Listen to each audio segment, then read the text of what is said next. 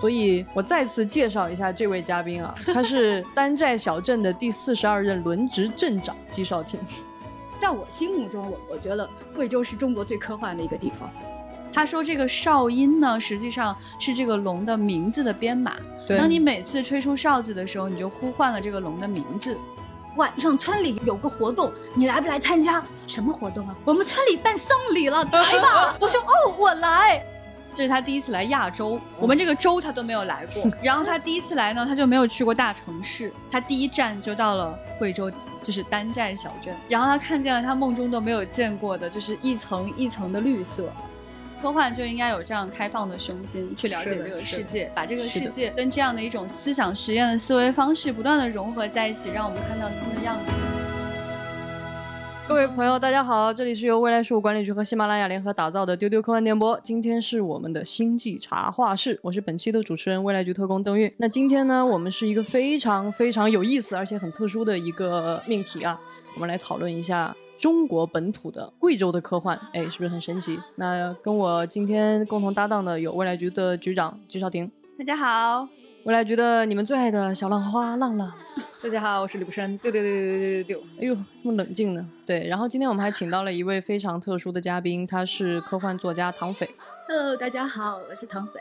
对，那么为什么今天我们要聚在一起聊贵州的科幻呢？因为最近由未来事务管理局出品的两本书籍，一本叫《龙的呼吸阀》，一本叫《琥珀中的生命》，刚刚出版啊，由中信出版社刚刚出版。这两本书其实是一个很神奇的来由，它是我们在前两年组织过两次带科幻作家去贵州丹寨。采风，然后整个的一个走访，然后科幻作家之后每个人写了一篇科幻小说，然后集结成册的这么两本集子。那么唐飞也是当时的一起去采风的作者，然后那次采风我也去了，因为贵州是我的老家哈。嗯，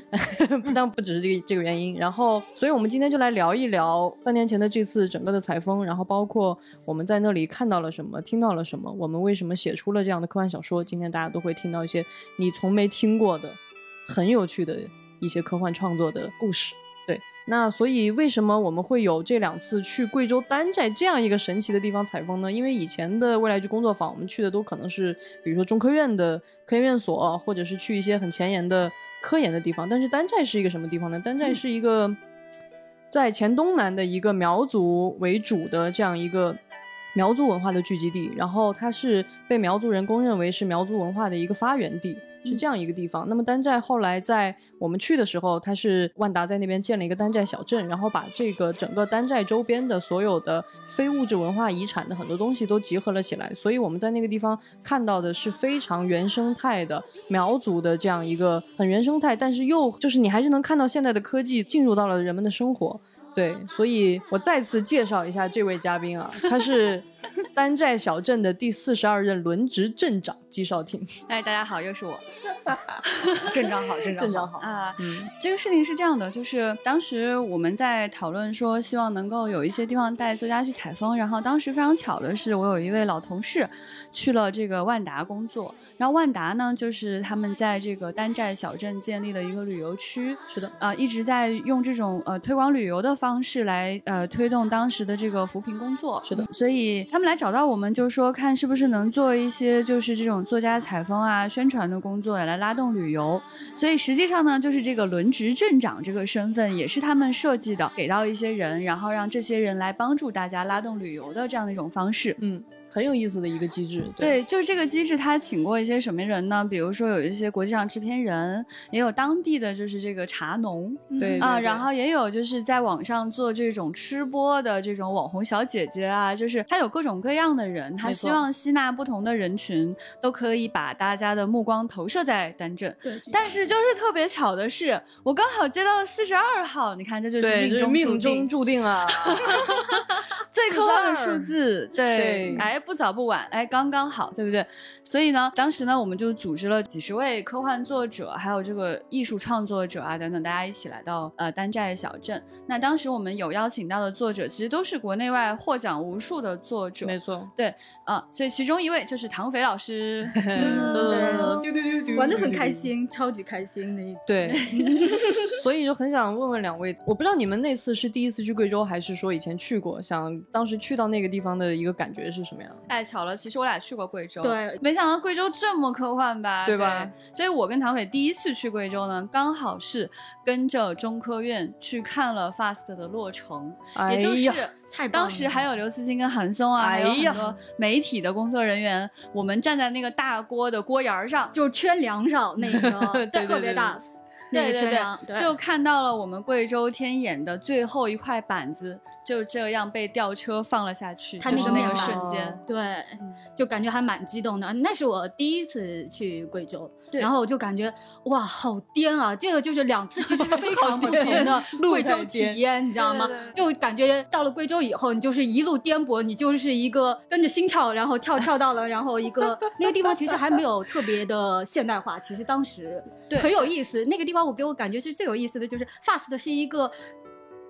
全世界最大的射电望远镜，对嗯对吧？就是是非常能体现我们国家的这种科技实力的一个地方。然后我们当时去的话，其实它没有真正还没有在运行的一个过程中，但是就像你说的，最后一块面板就在我们眼前落成了，就是这种见证历史的感觉。对对对对对。嗯啊、所以其实在我感觉我来的路上还在想，在我心目中，我个人心目中，我觉得贵州是中国最科幻的一个地方。哎，它有些地方是非常还保持这种原始森林，或者说没有未开发的地方，对你会觉得很没错没错神秘。对但同时另一个极端的，哎，它又是那么科幻，它有射电望远镜，然后包括我们待会儿会讲的单站一些很有意思的一些东西，它都集合在那里。其实人类的历史跟未来就是有一种很混成的感觉，集中在一块地方。哎它不是你想象的摩天大楼，然后怎样怎样非常我们想象的那种现代化，然后非常集成的一种状态，反而是这种混沌的人类历史、人类未来，所有的科技跟所有的文明交杂在一起啊！我就觉得，在我心目中，真的贵州就是一个最科幻的地方。哎，说的太好了。唐老师今天已经提前把我可能接下来想要聊的几些话题完全的点出来了，包括历史，包括这种多元的集成的感觉。那我们一会儿会慢慢讲哈。对，这个就是我们为什么想要去贵州的其中的一个重要的原因，就是在今天我们来书写中国的科幻，我们想表达什么样的内容呢？是的，我们是去复刻所有在西方当中有过的想象吗？还是我们去复刻像在东方的日本的动画片里面看见的那个未来呢？如果我们想写一个新的未来，想要写属于我们自己的故事，那我们应该着眼于哪些地方呢？对，可能贵州真的是会被大家遗忘的一个地方，觉得是山坳，觉得是森林，觉得是少数民族文化。很多人都会问，这跟科幻有什么关系？这恰恰跟科幻有太多太多太有太多的关系了。是的，对，对于科幻来说，它是非常需要一个文化的土壤的。像这样特别的、充满历史韵味的、有这种特色的文化的土壤，在我们国家其实有很多的区域都拥有。没错没错。最有趣的是，在这样的山坳中心，为什么会有 FAST 这样的就是全球最先进的装备呢？就是因为它那个地方很少有射电干扰，对，所以才要去那种就是都不怎么通公路、很泥泞，坐着车把我们 颠超得七荤八好素，终于抵达了这样一个地方。然后在这样的山坳里。有人类最少最少的干扰，这样我们才能最干净的、最准确、最敏锐的去接收到来自宇宙给我们的信息。信息的是的哎，你会觉得这其实很有那种东方很禅意的韵味，是的是的就是那个对，就是你把茶杯倒空了之后，你才能听见宇宙的声音的这样的感觉。嗯哎呀，老所以金这个形容太棒了，哎呀，所以当时就是朋友就跟我讲说，哎，你们想不想去丹寨的时候，哇，我们这个两眼放光，我要去，要去，要去，要去。对，然后他们就非常希望吸引的是来自不同地方的人啊。对没错首先我们请的国内的作家，其实他们就有不一样的文化的背景。是的啊，有的人居住在北京，居住在上海，然后还有人居住在广东地区啊等等。然后呢，我们还请了一些国际上的作者，就是他们来自于就是美国、澳大利亚、加拿大，对对对，他们都嗯非常热忱的奉献了自己的写作，而他们花了大量的时间去研究苗族的文化，跟去聆听在当地我们看见的这些故事。对所以故事就来到了四十二人阵仗出现的这一天。又又回来了，对对对啊！然后我们就一行人来到了这个贵州的丹寨。其实我觉得，可能对大家来说，第一次的那种印象啊，我猜测啊，会不会是一种跟气味有关系的？因为贵州真的很好吃，对不对？太好吃了！我以前啊，一直就是声称我自己是个京川，就是精神四川人，觉得它有一种非常独特的风味。当你往大西南地区再走两步，你就会发现这个风味就更加的特殊。是它有很多奇妙的植物跟一种奇怪的这种香料混杂在一起，它就组合成了酸汤鱼。因为刚刚唐斐说他对贵州的印象是那个路太颠，颠这个事情，我跟你讲，唐斐老师从头到尾都很淡定，只是把我吓着了。啊，我怎么淡定了？我当时怎么淡定了？我记得时候一边看一边写稿了，当时。咱俩坐车的时候，你坐在我旁边，我坐在窗口。当时就是因为拉了很多人，所以不是一个小巴，是一个大巴。对那个重心其实非常的高，然后路又特别的颠，路又特别的窄。然后我能看见的呢，都不是路，都是山下边。对悬崖，所以他一直颠颠颠，我就一直觉得看着那个悬崖在我眼前上下晃动，然后你就一直很高兴。嗯！你还要跟我说，你说你不行，你让换我坐这儿，我看着，是没见过，你知道吗？大城市来的人没见好过。开心啊！对看那个泥巴路，看到那个颠哦，他都不害怕，他就好是开心。我就想起前两天微博上有一个热搜，说是一个江苏还是哪儿的一个司机到贵州开山路，然后吓得报警，就是恐高症犯了，他就报警就说真的会，就没法走。然后大家一看，他其实走的是不是那种泥泞小路，他走的是正儿八经的公路，只不过两边是悬崖。然后所有贵州人都表示，呃，这才哪儿到哪儿，就是对呀、这里的山路，就是你你你知道，我们就去四川也经常走山路嘛，那种感觉就。至少是一个平整的一个公路，包括去云南也会走过小路什么的。但是贵州那种是悬崖自始至终的对颠跟悬崖，它没有变化，你知道吗？对对对。然后整个感觉，当然它会其实两个时间段，因为我们去 FAST 是几年前，然后到贵州丹寨的时候又是大概之后几年，对，因为其实 FAST 是后来有再去修路，然后它会发展旅游嘛。对啊，但是就是丹寨，它相当于是已经发展了一段时间的旅游，所以那条路其实是很很平整。对，所以我那个小说里面也是一个非常带有速度感，它其实就是一个一个高速公路，然后不停的穿过隧道，两边都是那种山啊，你已经能感觉到时间对贵州来说是一个很微妙的一个尺度，浓缩了的感觉，对对对就你前后可能没差几年，没差几年但是你突然觉得好像进入到一个新的文明进程的一个状态。对，这个对，我就真的太有话说了。哎就就我我我正儿八经是贵州人，我可以给大家简单介绍一下贵州为什么这些年会发展起来。就是其实贵州以前是一个非常非常属于什么呢？就是属于以前的朝廷如果流放犯人啊，或者是什么，就是会会发配对发配是一个非常落后的地方。然后我们家啊，就是我以前在节目里其实讲过，为什么我是一个东北贵州人呢？因为 我的对对对对，因为我的姥姥姥爷就是在新中国成立以后有一个叫支援三线的工程。哎这是中国历史上有三次人口大迁徙，那最近的一次其实就是支援三线。整个咱们国家因为是那个时候是为了要把我们的很多的战略的工厂等等的这种重心转移到山区里面去，因为贵州山很多，如果万一发生军事打击，它可以保护我们的工业，可以隐藏的很好。所以调集了真的是大规模的人从北方就去到了南方，然后我的姥姥姥爷那时候刚到那个地方，他们就跟我讲，那个时候他刚到我们家那个地方的时候，贵州几乎是一个原始状态，就是不是你想象的只是有点穷的城市，而是根本就没有城市，嗯就是基本上就是那种很很原始的农耕文明。贵州靠的是这些很重工业的东西嗯快速的发展起来的。然后我现在就是每年回家都觉得我的家乡变了，每年你都觉得。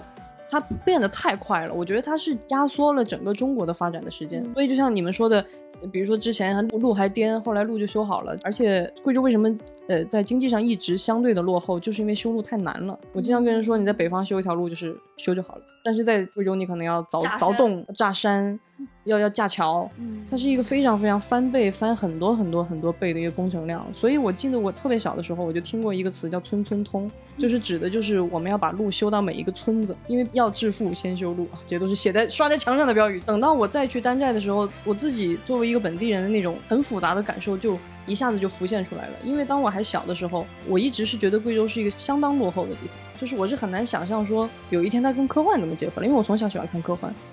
所以我第一次读到凌晨那边潜入贵阳的时候，我那个感觉很神奇，我很别扭，因为我会觉得说，怎么贵州这么一个落后的地方，它怎么会被科幻小说写进去呢？就是那种很复杂的，你基于自己的那个身份认知，你对家乡的那种情感，你觉得哦别人怎么会看到贵州呢？因为你从小的时候，你一直觉得这是一个别人看不到的地方，是一个大山深处的地方。当所有的科幻作家，包括那些海外的科幻作家一起再回到贵州的时候，他们，哎呀，我真的是感觉格外复杂。比你们要复杂很多很多很多倍。对，就其实贵州这些年会听到一些新闻很有意思啊，比如它建立了这个全国的大数据中心，对对对，呃，很多的大厂就把这个云放在了苹果的 iCloud 就是落在贵州和我的生活密不可分，因为每个月都能收到云上贵州的账单。哦，小浪花是这么联系起来，说的特别好，不愧是个小浪花，哦，不愧是他是在小浪花。线上啊生活的是永远在生活在线上，是云端小浪花。云端小浪花啊，这样子。我的外接设备离不开贵州。对，后来看到的那个新闻就是咱们说的这个 fast 这样的一件事情。嗯，对，然后你这些年还能看到，就是贵州还蛮有兴趣建科幻乐园啊等等，嗯就是你会觉得说大家的这个想法，它是很快速的连接在了一起。对是的，然后与此同时呢，我觉得特别难能可贵的是，就是贵州地区其实非常非常好的保存了这个少数民族的这种风情，它的文化。然后其实像丹寨这样的小镇，它如何发展起来，它比一个普通的城市要建设起来，它有更多的难题，它要面对更多的问题，就是我怎么更好的去保存民族文化，怎么把苗族的文化更好的融入在旅游里面。是我怎么能让这样的东西传承下去？与此同时，我又可以让大家致富，我又可以把一些高科技的手段融入在这个大家的日常生活当中。是的，那到底应该怎么来做？其实我说到这里，大家就会呃想到了说，哦，这就是科幻在讨论的议题，这就是我们永恒的议题，就是在我们人类文明延续的时候，科技是如何跟我们的生活纠缠在一起的。嗯，而在我们的文明当中，有哪些可贵的东西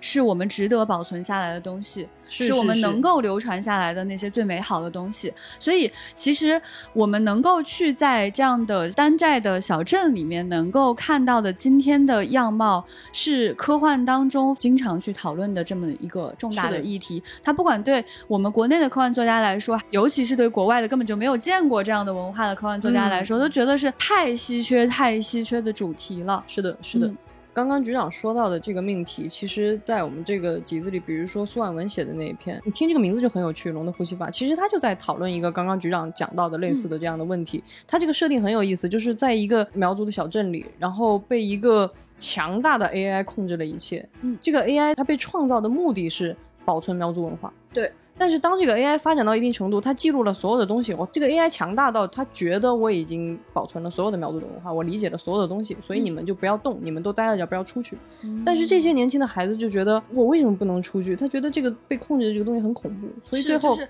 保存和要不要跟外界发生更多的联系这件事情联系和发展是对对一个对是一个非常强的冲突跟永恒的议题。嗯是的，是的，然后他就引入了这样一个新的设定，就是一个无所不能的 AI，而且这个 AI 很神奇，它是主要控制跟水有关的东西。就是它的这个 AI 的名字叫做蓝龙，蓝龙就是一个龙的设定。然后它用龙这个设定呢，它就跟中国的古典文化结合在一起，哎，它就是一个呼风唤雨的一种神兽。没错，所以它就是讲这样的一个生物，它其实是可以用量子计算的模式，能够模拟水的这个走向和未来。对对，然后从而呢，它因为就是计算量非常大，而且它保存了大量的民族文化的传统，它认为自己可以模拟人的未来。对，嗯，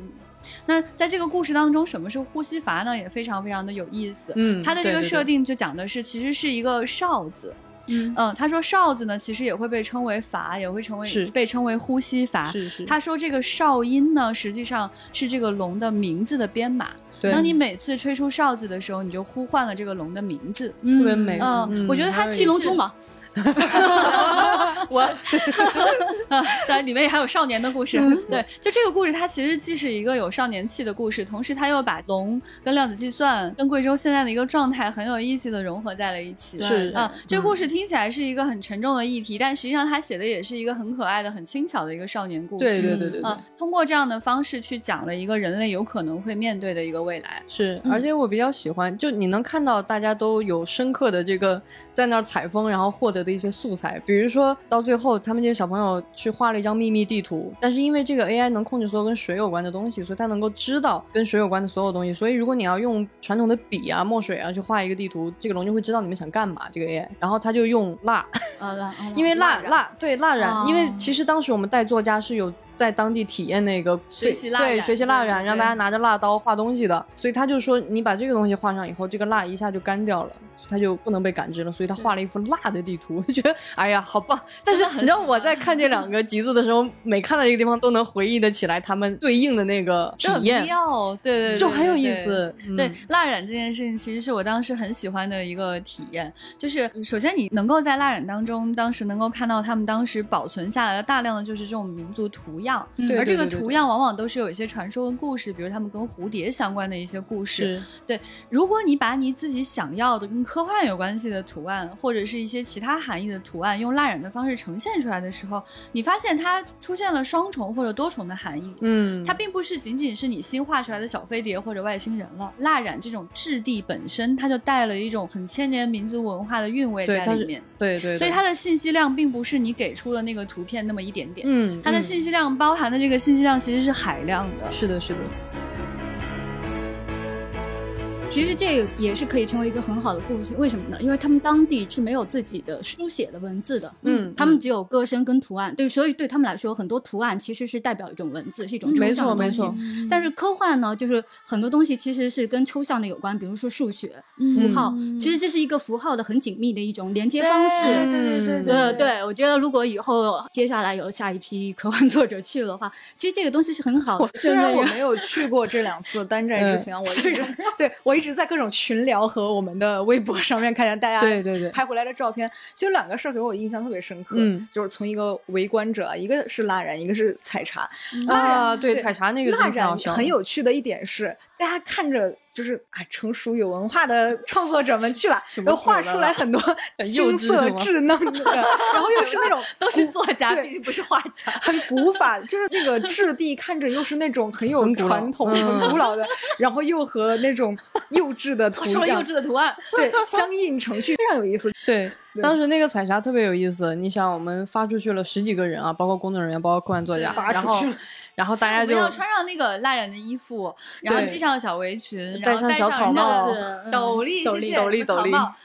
草帽，对不起，对不起，谁说的草帽？对不起，我错了。然后我们就要带上那个小茶筐，对然后所以当时就是这位管理者啊，他其实也是以前的其中一位镇长，他在当地开辟了这个茶山，对对对也为当地的这个脱贫好像也是做了很公益吧多贡献。对对对对对对然后他带我们去这个茶山，他为了让我们这群作家能够更好的体验到茶农的生活，就跟大家讲，你们采了茶呢，待会儿能我来我这儿换钱，就你这个工作能换钱，就按按斤通的两，，我给你们，算钱，嗯然后大家都很有精神的挎上小篮子就去了，几个小时以后啊，十几个人，一个人大概就采了。两毛钱我我没法跟你形容，就是总之是，总之就是最后大家开着车乌泱泱的一群人下了车以后，然后那个老板说来来来，把你们的茶都倒到这个，他有一个非常大的一个 非常大的一个大猪盘，就说你们把茶都倒进去，然后大家每个人筐里 一点点，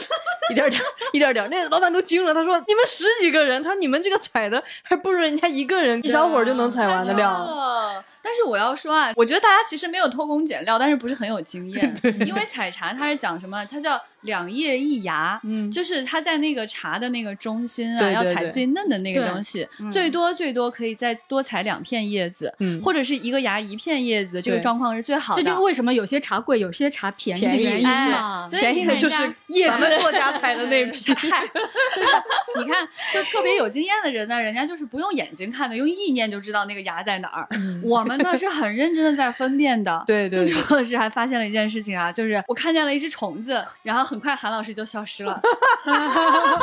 韩老师再也不进那个茶园了，他在旁边一直晃悠，就给大家拍照片。但是韩老师会专门拍有虫子的照片给我们看。他真的非常非常的害怕，他一提到虫子啊，整个人就吓毛了，然后火速离开现场。所以啊，大家也慢慢就知道，就是这个在小说里面吓唬过你们很多次，甚至留下童年 阴影的这位韩老师啊，他其实真的很害怕虫子。他只是把对虫的恐惧，然后转移给你们了。我终于明白了，为什么我们那次去的时候，因为我们是后一次去的，嗯人家死活不让我们采茶了。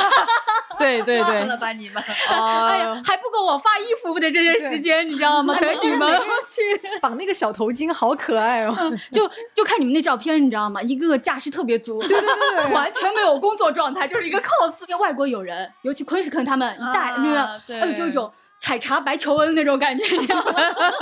一个外国人不远万里来到中国来来采茶对采茶茶，对很感体验人的文化，对对对对就是我我你会看到他们就是这个面孔是不一样的哈，对但是大家都穿着一样的这种蓝色的这种扎染的蜡染的这种衣服的时候，戴着斗笠的时候，你觉得很可爱，你觉得大家就是特别融入在山体里面。而且呢，如果你愿意就是帮助到贵州的这个茶农的话呢，你还可以领养自己的茶树，对就是你把钱提前交给他们 啊，然后呢，你就会源源不断的收到你后来你这棵树上的呃茶叶，对对对对对，就是其实能够帮助到当地的经济。嗯是的，是的，是的。这个事情让我无论是蜡染也好啊，采茶也好啊，让我印象最深刻的是什么呀？就是说我们一定要去当地，一定要劳作。嗯是是就是就是你不能说只是用眼睛去看，对，它让你体验，其实也必未必就是完全是为了好玩。有些东西是需要你身体的这种劳作之后你能感受到的，比如说真的很辛苦，没有想象的那么简单。是而且包括你在劳作的过程中，你能体会的是什么呢？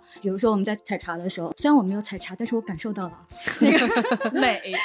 对有空气的那种湿度，对对，对还有茶园这种，由于都是那种茶树，哎是的那种空气中晕染的那种绿色的微光，哦哎啊，还有这种日晒。比如说你在那边站着一小时的日晒，跟你这边采茶三小时的日晒，虽然有斗笠，对不对？包括你身体的衣服的质感带给你的皮肤的这种触感，包括茶叶在你手上的这种触感，哎这些东西你必须亲身的去劳作去体验。这个其实当你在劳作的时候，你会提出很多新问题，是而不是说很很简单的说啊，我看到我们就好像跟杭州我们在采茶是没有区别的。嗯包括蜡染，蜡染我蜡染了一个小狐狸，很多哦韵啊，还特对对对，别我我记得那个目前还不舍得送人，就是天天拿出来看一看，哎然后觉得好有成就感，因为很难。一开始是画嘛，就是画，还觉得还是很简单的，但是那个调控这个蜡滴下来的这个粗细，对对对对对很，难的，嗯还有这种是很难烫的感觉，而且嗯总之那个过程你会更深切的去跟这个文明有接触了。我们说跟文明接触，嗯而不是说看这个文明，因为我们现在现在很多对于很多东西的理解仅仅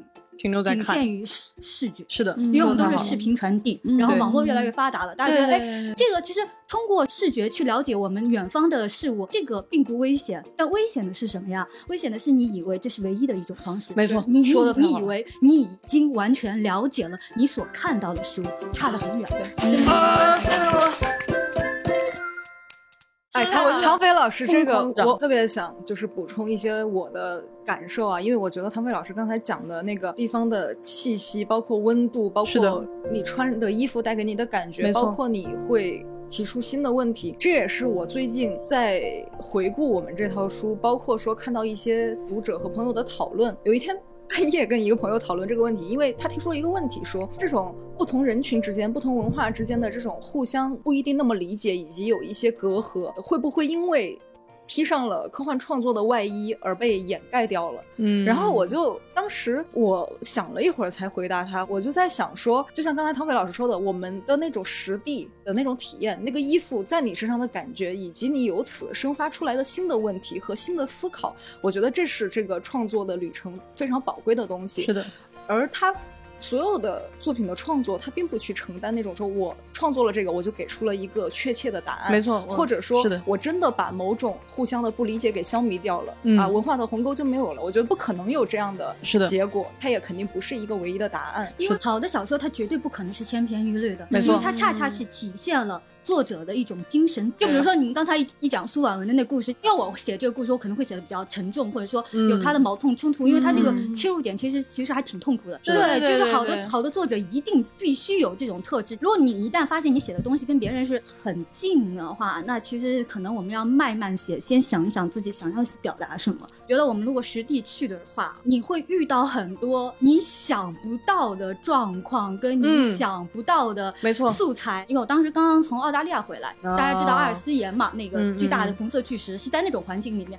一下子啪跑到贵州这种。全是充满着山对，充满山和树，就是蕨叶，就是古老的恐哎恐龙出没的那种地方，然后整个人就本身就很飞了。然后最有意思的是，我是从贵阳，然后咱们包车去的丹寨嘛，然后那个司机比我还飞，然后我当时就惊了，因为这个司机就开始聊天，我终于知道唐伟那篇小说是怎么，啊我看的时候还觉得。得对对对对对，我刚才还跟唐飞老师说，我说我当时随便打开了一篇文章，发现里边有一首陈绮贞的歌词，我无论如何也想不到是唐飞，老师的因为我觉得不像是唐薇老师会听的歌，哎。我是陈珊妮的歌迷，大家好。对，这位唐薇老师这篇文章啊，就是收录在这个《龙的呼吸法》这一本里面啊。它的标题是“你的每一句话都是双重编码”，是个特别有意思的故事。然后对他讲的里面就有一个司机一直在说话，我现在终于明白了。对我也终于明白了因为。他真的是一直在说，而且越说越离谱，越说越离谱。人生的起伏，就一开始我以为一个司机，我们那么长的路嘛，然后当时是赵磊跟苏婉文还是亮玲他们坐在后面，然后当司机聊起来的时候，就变成一开始是我跟他一对一的采访，然后就变成司机的个人虚构，你知道吗？就讲到了他的爱情故事，讲到了他踩比特币，他如何暴富，然后他如何。竟然都是小说里的，我以为是你编出来的不人，这这是是一个虚构跟非虚构结合的一个实验性小说，其实是。太有意思了。我猜到的是他的司机了，我只是没有猜到所有的事儿都是来自于对对对对对对对当，然不是所有的事儿，否则我们就爆人隐私了嘛，这不对。嗯但是他的确给我很大的冲击，从一个单价这样旅游小镇到贵阳之间，其实都是一个高速公路的一个状态，没错开的很快。但是呢，其实我们又不停的、不停的穿过一个隧道，从来没有去一个地方能穿过那么多隧道，哎对对对高频率是的是的高速度的。然后一到隧道是另一种环境，就是你陷入了一片灰暗，就是真正的深深的昏昏暗中，然后有灯光像机场的灯光一样把你又引向前方，对，然后你感觉你在另一个维度的现实里面。好像赛博世界。然后赛博世界，对我的奥德赛博就是这么来的嘛。哎然后 到后来，然后我一转身，我就对赵磊说：“这个故事我写了，你们都不许碰。对，在去的路上就已已经写好了写什么了。我就很清楚自己要写什么了。第二个，我要给大家分享的一个特别有意思的，我们刚才说到茶叶，对不对？。对，最后一天就二叔走了嘛，对二叔就是韩韩松对对对，嗯是这样的，就是韩松老师呢，就是第一次也是跟着我们一起去参与了这个行程，然后后来呢，呃，单站小镇太喜欢韩松老师了，又 又把他请去做了下一任的这个轮值镇长。后来就是唐斐是跟着就是韩松老师他们这一批一起去的，对然后就韩镇长他先走了啊，对，镇长他先撤了，然后应该是最后一个晚上，我们当时最后一天是没有什么任务了，然后我们就去逛了。外国友人可喜欢白茶了，然后就买了很多白茶啊之类的，然后认识了他们那个茶叶的 assistant，就是那个售货。售货员，嗯对对对，然后他说，哎，我们晚上村里有个活动，你来不来参加？我说，哎哦，村里的活动好棒，我来，然后就去了。去了以后，先是八点多、十点多，就问什么活动啊？啊，我们村里办丧礼了，葬礼了，你来吧。哦，我说哦，我来。然后他就开着车去了他们家，就那个三层太奇妙了，会邀请一个陌生人去参加村里的葬礼。我可能长得比较像少数民族吧，很多人都猜我是苗族的。他们真的就像过年一样，拿出好多瓜子啊、香蕉啊、水果啊。其实贵州这边其实。说实话，它的土地并不是很纷扰，所以很多产出其实是要蛮珍惜的。对对对对就拿出好多东西，然后他们家三代老人都在，哇塞，说着我完全听不懂的话，然后就聊 尬聊，你知道吗？就跟我跟日本老奶奶尬聊 三十分钟那样尬聊，然后都很热情，然后你能见到他们一个真正的原生态的家里，他们既不是我们想象的苗族的这种原始风味的什么竹屋子啊，或者什么嗯木屋啊之类的，但又。不是我们非常现代化的，就是跟小镇里面那种很现代化的，嗯他们完全是一种很自洽、很自然的一种环境里面。然后能看到他们家里的这种布置，嗯。啊，这个对我印象有意思很深刻有意思。对，嗯。而且还有个小篝火，然后坐着那种小板凳，嗯，就是小小马扎、小板凳，小对小竹嗯竹子做的，就就是嗯。就有一种每个人都在蹲着的错觉，你知道吗？是是。后来搞了半天说啊，不是他们家的葬礼，因为大家都很喜庆，都很喜乐，还挂着一个全家福之类的。不是他们家的，是他们村里的一个老奶奶的一个葬礼，嗯然后你就就就很随意嘛年。纪很大，所以是喜丧这种。对是不是对对对，但是你很牛啊！就是说，你怎么可以随便邀请一个陌生人去一个不是你家里办的一个葬礼呢？对对，然后我居然也答应了，他还跟说我们家以后有大牛给你寄啊，我们家以后是杀牛了给你给你寄肉啊，就是那种你知道吗？很热情，这样了，然而且不仅是跟他熟，就我我跟他那个丈人，就是叫丈人吗？丈夫的爸爸叫啥呀？丈夫的公公。爸爸公公。哦，公公。公公那丈人是啥呀？是老丈人也老婆的爸爸。对，哦，嗨嗨，嗨，你看他这个语言不通啊，啥事儿也没搞清楚啊，但是跟人可熟了。气氛上、精神上沟通了，然后呢，他们葬礼的那本家呢，他们就是把他们家的那个门户大开，棺材就在那里放着，是一个很好的棺木。你一看那个木头，就是个很好的棺木。你会觉得死亡是一件很自然的事情。是的，是的，然后家里有一个就是逝者，就是跟你们家里人还在那种感觉一样，嗯很很正常。他的生命他的气息在不在不影响你对他的感情。嗯然后大家都去看一看，拜一拜，嗯然后而且是很明亮的电灯光，没有什么大家想的那种烛光摇曳啊之类的，不不是，就是很明亮的，很亮堂的。然后我记得地板应该是白色的方形的瓷砖，他们还邀请我去他们家坐一坐，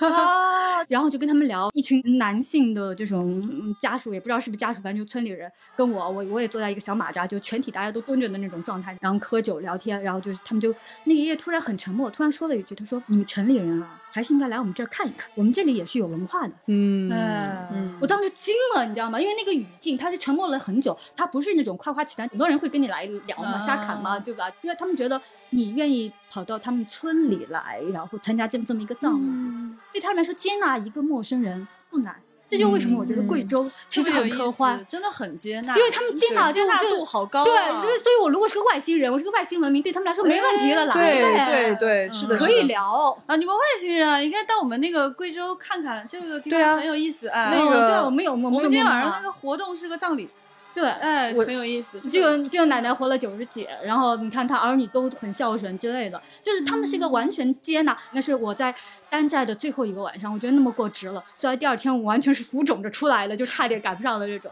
太痛苦了。哎呀，这但是很开心啊，我觉得这个故事真的好打动。就是嗯你能看到，就是说，我觉得一个一个文明，它的这个历史有多悠久，它有多么的对对对对了不起，它其中有一个很重要很重要的衡量因素，就是你的开放程度。自信，对他很自信，对你是不是可以接纳一个跟你不一样的人？你能接纳到什么程度？你可以把自己打开到什么程度给对方看这件事情？对他完完全全展现了一个文明的高度。然后就觉得生命本身是一件很值得珍视，但是又很自然的一件事情。是是自然对对对，对一个理解死亡的民族才能真正理解生存，我是这么理解。对，我觉得对对汤伟说的非常非常好，而且其实，嗯，我觉得这里面有两个点是我非常有感触。嗯，一个点就是，其实你在丹寨的时候啊，就是你能看到当地的人，他是很自然的穿着少数民族的服装，但这个少数民族服装，大家不要去想象你在电视上看的那种，那种都是过于浮夸和矫情了，就是啊他是为了展示，然后穿的很华丽，节庆啊或者哎什么都过于华丽但是其实他们生活里。不可能谁天天都带着苗的银饰，这是不可能的。对。呃，他但他会很自然的穿着本地的这个衣服，然后我记得当时他有时候会把那个就是本地的衣服跟普通的牛仔裤什么的就是放到一起，哎，对混搭，混搭你听起来特别 fashion，对，对他来说就是很日常的一种很日常非常着日常装他会觉得他蜡染的这件衣服就跟你买的 T 恤是一样的，就是日常的衣服。对这个东西仍然是有一种稀缺性的，就是当我成长到这个年纪，我再回去看少数民族、看贵州那些我小的时候认为是落后的东西的时候，我才能感受到他们这种特别朴实的行为的那种价值和意义。觉得就我们可以结合回今天的小说，就是关于哎对对生命、对生死这件事情的看法。嗯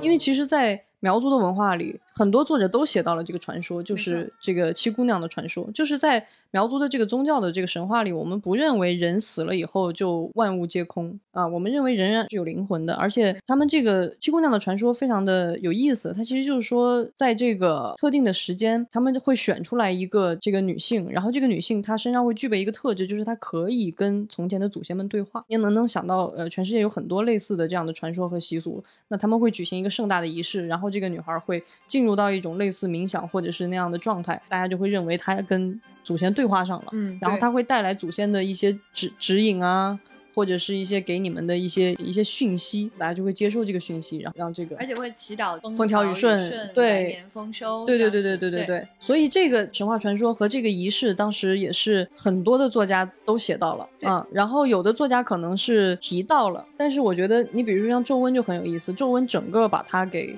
设定化了。对，中文写的这篇小说是一个关于时间裂缝的这样一个大概的设定，啊，但是是一个家庭故事。然后他把为什么会有这个七姑娘的传说，这个时间的裂隙是怎么回事，以及它为什么会发生在特定的那个地方，都给了一个很有意思的设定。而且我都知道是它里边写的那个雕塑是当时我们去参观那个废弃的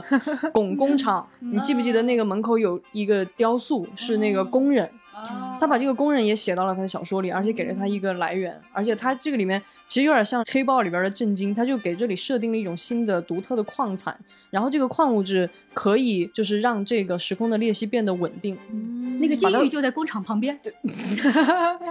对对对，所以你看，就是很有意思，因为周温其实以前是写很多语言学的科幻，因为跟他自身的专业有关系，所以当他这次去到贵州以后，他完全写出了一个新的设定，对他完全写了不一样的东西，所以我觉得这就是刚刚唐飞讲的，我特别认同，就是创作者的生命经验是很重要的，对对对那这个生命经验其实跟你的身体性是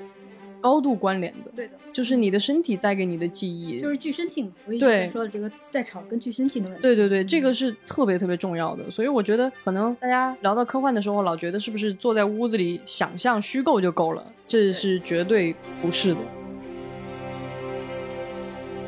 就是刚才我觉得特别感动的这件事情，就是对这种死亡的理解，嗯就是当你能够去了解一个文化的时候，就是你真的去看向他是如何看待死亡的这件事情。对于苗族人来说，他不害怕死亡，因为他觉得祖先总有一天还会跟我说话，是因为我有一种方法可以跟他沟通。没错，对，就是我记得当时印象很深，就是安寨小镇给我们挂了一个牌子，就是作家工作坊，全就是球科幻作家工作坊。对对，他就希望大家可以多到他们这边来看，就是会挂在他们的那个村子里的一个议事中心。然后当然那边也挂了很多的牌子啊，各种各样的功能。对，然后呢，我们在那儿聊天的时候，可能那天就是参观完了，然后后续的那个进程中间还有一小段时间，对，那个时间其实是空出来的。然后这个时候你可以在山上走走，但是很凑巧很有意思，那天就刚好跟当地人聊起来了。嗯，他们就很不好意思的提到了这个事儿，就讲到说，每年为了祈求风调雨顺，会有一个跟跟祖先对话的仪式。嗯他们一开始不太好意思，觉得这个事情，你们城里人不感兴趣，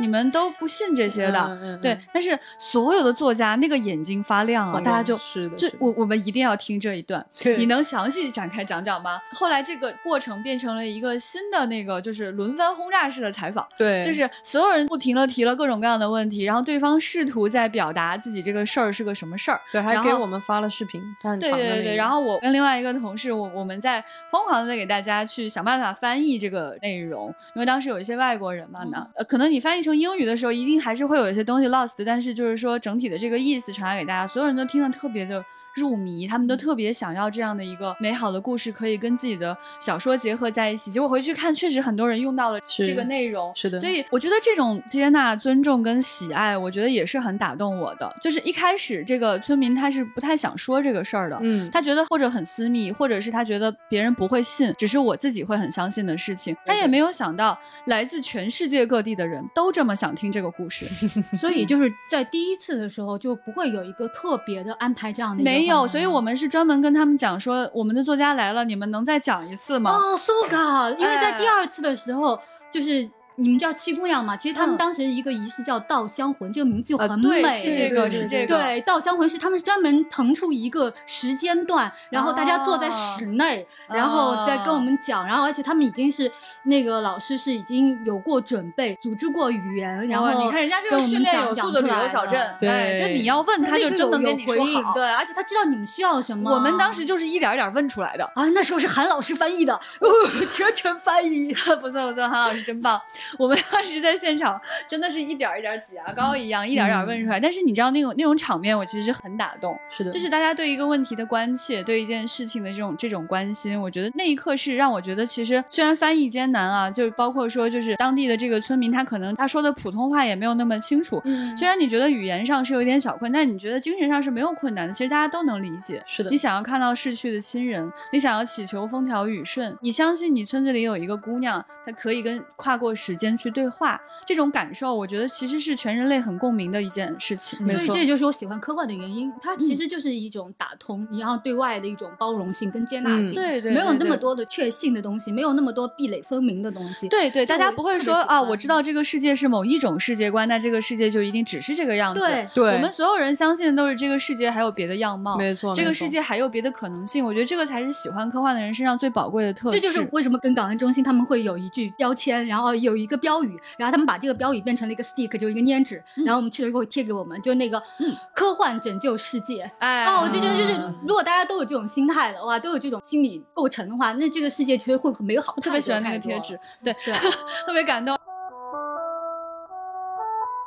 而而且当时我记得印象很深啊，就是因为有开那个盘山路嘛，嗯其实有些人他其实有些作者啊，他其实真的不怎么出门，真的很宅，是所以上这个盘山路呢，可能吃的又不一定特别习惯，又好吃又吃了很多，然后又吃的不太习惯，然后又开盘山路就恶心不舒服。嗯，啊，中途呢就有作家要求说，可不可以停一下？我想在外面透透气。结果这一透气啊，就是真的特别有意思。当时有两个加拿大的女性作者，她们在外面本来是觉得哦好难受，让我出去透口气，就他站着不走了，因为他看见了从来没有见过，他表示说是他一生中看到的看过的最美美的场景是梯田。对梯田，他没有见过，我们也没有想到他从来没有见过梯田，但他确实是非常有趣啊！这是他第一次来亚洲，嗯嗯，我们这个州他都没有来过。然后他第一次来呢，他就没有去过大城市，他第一站就到了贵州，就是丹寨小镇。是，然后他看见了他梦中都没有见过的，就是一层一层的绿色，而且那天阳光非常好，有金色的阳很光，漂亮。因为那个时候快接近傍晚的下午那个时候啊，那个太阳魔逐渐落山啊，非常魔幻。嗯那个山上的金色一层一层的铺下来是不一样的颜色。对后来他一直给我们发邮件说，说他经常会梦见他还站在梯田上，啊，看见这个场景。他说这就是他一生中最美的场景，他能记一辈子。他非常非常感谢，这种感觉非常有。别说他们了，像我们好多作者也不是第一次去贵州嘛，去那些地方是是，但他至少在照片上见过梯田，啊，这倒对吧？就是他真的是没有见过梯田，这种感受，我觉得我相信是很震撼的。对我当时在梯田上还跟迅哥聊天，因为迅哥是重庆人，啊然后我们俩走在那个梯田，他就说他小时候梯田不这样，然后我就很奇怪，我说你们我说你，我说你们什么样？因为他说他们家那个梯田的那个落差，一梯一梯之间不会那么高。对对对，我们那儿那梯田那落差真的是有点恐怖，迅哥就是说这摔下去就会腿就断了之类的，就是哎，那怎么上下？如果是很高，他有他有那种田埂，所以你要哦走，它很窄。就为什么我小时候体育比较好，就是它到处在乱七八糟的地方跑的。哦它非常有趣，而且你看贵州的，包括当地的人的那个身体的那个状态，就是那种瘦瘦小小的，但是非常灵活，很灵敏。然后其实你像贵州的马也是啊瘦瘦的，但是它就是能走那种山路，很有意思的。哎以前那个茶马古道运茶的，好像好多对都是贵呃州的，那个。也对，好像滇马都嗯比较出名的，从云南那边就是这种嗯瘦瘦的，但是很能驮，然后很能爬山。就你要是对你要是弄一头蒙古马过来，它可能就在山里就走不动。嗯。所以我觉得就是这些关于风物，甚至是这种味道的东西，就是它一切的我们的感知的经验，其实当它放到这个我们对于科幻、对于故事的这种思考里面的时候，它都会迸发出一种特别特别有意思的这个东西。然后我其实还有一件事情我印象很深，就我观察到作家还很感兴趣一件事情，就是当时我们在路上，因为一直很多去很多地方都要开车嘛，然后大家就都在看那个大桥，很多的桥，对因为是的贵州现在有一个称号，可能大家现在知道了，叫中国桥梁博物馆。你就觉得两个根本不可能连通的大山，嗯就因为这样一个不可思议的超级大桥连连接在一起。对，你看我们在小的时候都会很熟悉一句话，叫“望山跑死马”或者什么，就是你觉得那个山离你很近，嗯但是当你想要过去，你可能要真的要走好多好多好多天。哎，这个就是一种特别有趣的时时空观，，对，所以你像我，我觉得我的时空观就很有趣，就是我从小被山塑造了。是被山塑造的。我第一次到北京上学，就第一学期大概没过多久，我就觉得我要死了，为什么呢？因为它太宽阔了，是吗？你不成发太宽阔，太宽太宽阔了。因为我在贵州习惯的 是我抬眼任何地方、任何方向，都就有山就有山啊明白我到了北京以后，我就怎么看，我就觉得没有边，嗯我觉得很难受，一个没有边的世界哦，好有意思哦，很难受。你就要不就是特别高的高楼，然后很压迫，人很多，然后你抬眼你就没有山，你就特别没有安全感。嗯。所以我后来就真的是疯狂买票，就是回了家一趟，就是你一回去你就觉得很安全。哦，这跟猫很像，就是猫它一定要进盒子，是因为它就是觉得一个封闭的环境令它感到非常的安全。艾特宇宙毛巾。艾特宇宙毛巾那前辈这个感觉我特别感同身受，我觉得南方人都会有点，因为我我的老家跟勋哥的老家是挨着的，在四川的东部，其实也是那种有梯田、有水我们今天田，是大西南的对大聊天，山川丘陵，包括说那种气候，对那种湿润那种隧道、气味那种盘山的嗯很多东西。我是高中毕业的时候去过一次贵州，嗯，对，接受起来我就特别容易。没错，而且前辈说的第一次来到平原的那种感觉，我特别特别感同身受。我记得我中学的时候有一次坐火车去湖北，开始是穿了很多山洞，对对对，然后突然开始变平了，我就趴在那个火车的窗户上跟我表哥说：“我说哥，这太平了，就那种感觉，是这样的，新世界的感觉，是这样的。嗯对，因为我我家是在西安的嘛，就是我们那儿也有山，就是有秦岭，然后你出去的话也会穿隧道，但也有这种就是四四方方的古城、嗯这种感受。我是工作了之后我才去了南方，然后再之后我去了这个就是像西南地区，去四川啊等等，那个时候我才意识到说层层叠叠的山是什么样的感受，它跟我们秦岭的那个状态还是有很大的差异不一样的。就是没有你们两个人告诉我，我从来没有意识到说感觉到周围没有山没有边，是一个非常独特的生命体验，是一次新的生命体验。是，的，所以这种感觉很有意思。生命体验。对对对，我其实就是从中学开始就一直读韩松老师的作品嘛。我们韩松老师就是大西南地区的人，是的重庆人。是的对我我当时就一直很好奇一个点哈，就是韩松老师他除了能够写出这种迷宫般的文字之外，他有一个非常重要的语言特征，就是它的语言的节奏感是捕捉不到的。嗯就是我一直觉得它的语言的节奏感，在你的一一呼一吸之间去念的时候，它有点不太对劲儿。嗯它仿佛不是我们日常的一种韵律。然后我去跟一些朋友去沟通之后，我发现很多人有这样类似的感受，它仿佛跟嗯很多人读东西的那种韵律都不一样。就是嗯后来我直到我去了重庆之后，我产生了一个新的猜想，因为你在重庆。走这个公路的时候，你有时候会看到山在上面，山在下面，嗯路在前方、或者路在下面。对，没错啊。然后你以为在你左前方的一条路，可能你绕了几十分钟都没有办法走上那条路，可能它就是不连着。对的，对，就是这样非常奇特的时空观，它很有可能塑造了作者对于韵律这件事情的一种跟我们不一样的一种感受。是的，是的，对是的。所以就是这就是为什么我特别相信说，我们应该能够让创作者啊，不仅仅是作家，没错，呃，绘画者、做音乐的人，不同的人，他们都走进到一个新的环境当中去获取一种生命的体验。就像刚刚唐斐说，就是你的那种精神纹理，这种精神纹理可能跟这种地域风貌，它的一种新的文化特征啊，它产生了一些涟漪。对啊，这种新的涟漪可能就是我们想要的那个新的文化产品，那篇新的小说，一首新的乐曲，一张画儿。就是这些东西才是，就是做文化最愉快的这个部分，最能够看见新生的力量的部分。是的，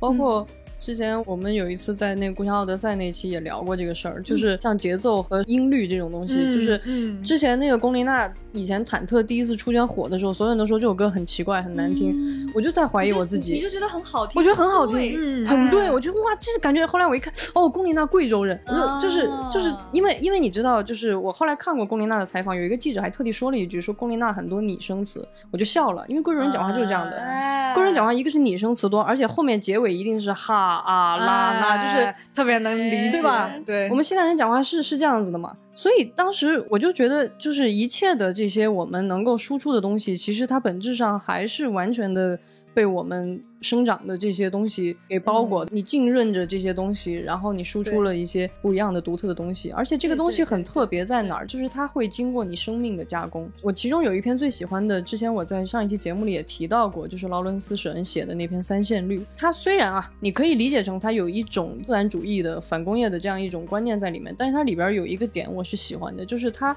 来的这个外星文明，它不喜欢这种人类的工业的过多的环节，它喜欢这种，比如说像蜡染也好，酸汤鱼也好，它是中间环节非常少，它直接就由这个原料，然后经过它很自然的一种。过程，然后就出来了一个东西。我觉得就像刚刚咱们提到，不管是采茶也好，蜡染也好，还是就是一些你觉得很古老的工艺或者古老的文明，其实它都是一个和自然交互的过程。嗯，然后这个里面又是人的生命在扮演着这个中介，所以我觉得这是很迷人的。我觉得所有的创作者都是可以去多去感受这些，所以我最近是疯狂的，最近在迷恋中国传统手工艺，就是因为我觉得人的生命就是我从自然中拿了一些东西，然后经由我的生命，然后我是呼出了一个一个东西在那里，哇，这个都太妙了。对，而且其实就是中国传统手工艺里面，就像我们刚刚提到的，像这种蜡染啊，然后像一些这种技艺啊，它其实这种传承的过程，很多的小的细节，比如那个刀，它的那个角度是什么样啊，这个蜡要熬到什么温度啊，然后这个布它应该是一种什么样的织纹呐、等等等等，我们画什么样的图案在上面会比较好看啊，我手怎么来运笔啊，这些内容，它其实都是经过长时间的历练，一代一代传承下来的。是的，当你接收了这个东西之后，你就仿佛接收了某种 DNA 一样。对对对对，它变成了你的体验的一部分。所以这两本小说我真的觉得非常的难得，我自己真的很喜欢。这些作者他们很多人啊，他得了这种星云奖、雨果奖，得好几对个，啊，得好几个这种奖，对。然后国内的话，像这种就是银河奖啊，包括我们得了这种引力奖啊、嗯时代奖啊，这些作者，就是他们真的每个人都获奖无数。他们难道生命体验会少吗？他们在家里翻看资料就不能写出小说吗？他们都可以。嗯哼，但是这些新的体验带给他们的东西，都是他们觉得可能生命当中是宝贵的一页，是他生命当中那个时间当中很重要的一次一个切片。是的，对我觉得这个故事呢，就是我们想做的这些事情呢，真的都还会很愿意继续再做下去。是的，是的，是的对，比如我我自己，我当然就非常希望说，有一天我可以看到很多人写我们大西安的科对幻。大西安很值得一写。我大西安的这个故事真的太多太多了、啊。是的。我其实现在就是更深的一个感受吧，就是这些年，包括我们自己做未来觉得很多的项目的这个感受，就是嗯，我们一直在讲，就是你你你看，为什么好莱坞的科幻呈现出了那样一种精神面貌？我觉得是因为他们没有这么深厚的历史文化的记忆，所以你看他们，比如说在去往太空或者是什么的时候，他好像是没有负担的，所以他想象起一些东西来是全新的，是一些没有来源的，所以他反而可以创造一些特别新的东西。但是当我们去创造一些东西的时候，为什么我们不能完全的复制他们？是因为我们自己本身，我们的呼吸，我们的内在的韵律，嗯我们的文化的感受都是不一样的。这让我想起一个什么感觉，就有点像一种工业文明和一种更传统的一种文明之间的那个气的那个差异，说的有点玄哈。但这个感受是我怎么来的？是我上次去玩一个中国传统弓箭，然后你就我就发现一件很有意思的事情，就是现代弓它是精准的。就是它跟那个三点一线，你的瞄的那个地方，你的靶，你的眼睛，三点一线就好了。但是中国传统弓它是反着瞄的，不是三点一线的，是一个，比如说我要打靶心，我要瞄这个靶心八点左右的位置，就它需要你悟，啊，它要你去悟那个 弓和那，你要靠你自己的身体跟这个，所以中国人中国，你看中国人就他不愿意用这种更精准的方式去做这个武器。其实你可以做把它做的更精准。我们我们做食物都是这样的，就是盐少量，对对对对对，少许 少许盐，嗯少许哎他特别强调你这个人的这个生命跟这件事情是不是能合。哎，嗯它是不是有这种独特性在里面？对你每个人你自己去感觉你跟这把弓的那个是不是能合得到一起去，你是不是能够打中？他要的不是说那个完全精准的，我就是很精准，我只要所有一样的，对对动作都一样。我那天就产生了特别强烈的这个感觉，所以我就回忆起了嗯我们自己的很多的创作，其实它都有这样一个韵味在里面。嗯就是我们说的这种所谓的东方也好，所谓的中国的这种，它是一个不明显的东西，但是它是一个很重要的东西。我觉得我们真的是很推荐大家都去阅读这两本书。就是我上一期也说了，就是你绝对没有读过的一种科幻的味道。嗯啊，它是真的是很有意思。那么这两本书再重复一下它的名字，一本叫《琥珀中的生命》，一本叫《龙的呼吸法》。阀门的阀，阀门的阀，对，哎，呼吸阀。那嗯，大家可以现在在所有的电商平台或者是淘宝的心之所在旗舰店，啊当当和京东都可以买哦。对对对，然后或者是搜索华夏科幻系列，对对对，华夏科幻系列，这是我们给他们起的一个系列的名字。实在不行，你们就去问接待员。对对对。那么今天呢，我们还要再推荐一本书，这本书的名字叫《奥德赛博》，没了，后边没有啊，没有赛博朋克、赛博，没有奥德赛博，这是唐飞老师的新的选集。其实我们在上一期资讯，上一期在上一期哈，我们在上一期的资讯当中哈，已经给大家推荐过。然后这个《奥德赛博》里面最后一篇小说《后来的人类》里面，其实大家可以看到很多关于丹寨的一些想象。对、嗯它其实包括里面稻香魂，稻香魂最让我感动的一点是，因为很多民族其实都有关于逝者。是跟活人之间的嗯那种没错没错连接，嗯，但稻香魂这次让我最吃惊的是，因为那个老师讲了一下，他其实苗族这个民族，它本身也是一个迁徙史，对对它是一个蚩尤跟皇帝的大战对，然后并且壮大他们自己的这种文明。嗯然后这个稻香魂里面，其实他们就是跟他们祖先在沟通的这个过程中，他们就一直在溯流而上，然后嗯回到他们最早出发的那个地方。这个让我觉得是最感人和最美的地方。是而且你听到这个“稻香魂”这个名字啊，你觉得它里面包含的故事太丰富了。是的是的对，嗯，既有气味，又有过去的很漫长的历史，很美，对嗯然后有稻香弥漫的那个氛围，是从地里长出来悠扬的感觉。所以大家如果好奇的话，大家就一定要看这三本书啊，《琥珀中的生命》、《龙的呼吸阀》和《奥奥德德赛博赛博》。对，就是我特别莫名其妙的一点，就是不知道为什么总有人说科幻是某个外衣，我也不知道它是个啥样的外套，它是个夹克啊，还是个牛仔服啊，还是个呢子大衣啊，皮衣墨镜墨是啥样外衣啊？啊，莫名其妙，就是 科幻呢，它应该是你的骨，是你的血肉，对吧？它是你生命跟你认知的知识的一种回响。对所以这些作家他们来到丹寨，他们吃了酸汤鱼，喝了这儿的茶，红茶、白茶，去看了人家的喜丧，然后跟当地的居民交谈，了解了他们最美的稻香魂的故事，拿出了他们过去的知识和学到的新的知识混合在一起，生成了。这些新的小说，是的我们来看看到底怎么样能够把华夏的故事更好的融入在一种大家都以为只能写那种亮晶晶的飞船的科幻，是怎么样跟当地的茶叶的感受融合在一起的？没错，对嗯，对，写作视野要开阔，对说得好自己设限。就是作作家要开阔，读读者也也要开阔开阔是的对读者的开阔很重要。我觉得我觉得了解这个事，我觉得发问是好的，但是不要画的太死。对。啊，这是科幻，是，我觉得啊其实、对。呃，所有的创作和所有的阅读的感受都不应该说我先给出一贴个标签。确切的答案，或没错。者是我就认定你是一个什么什么了。没错这这样。我觉得对是个互相养成的过程吧，对就是科幻作家继续往前，然后读者，嗯然后我们一起跟着向前，然后读者甚至可以带给我们灵感，告诉我们一些方向，然后我们再继续往前走，真的是一个互相养成。大家一起来开阔。对这是哎你说火火锅如果不能去放更多的香料，啥都能涮，它能是今天的这样的一种样貌来改变人类文明的一种食物吗？它不能。对吧？所以我们科幻就应该有这样开放的胸襟，去了解这个世界，把这个世界跟这样的一种思想实验的思维方式不断的融合在一起，让我们看到新的样子。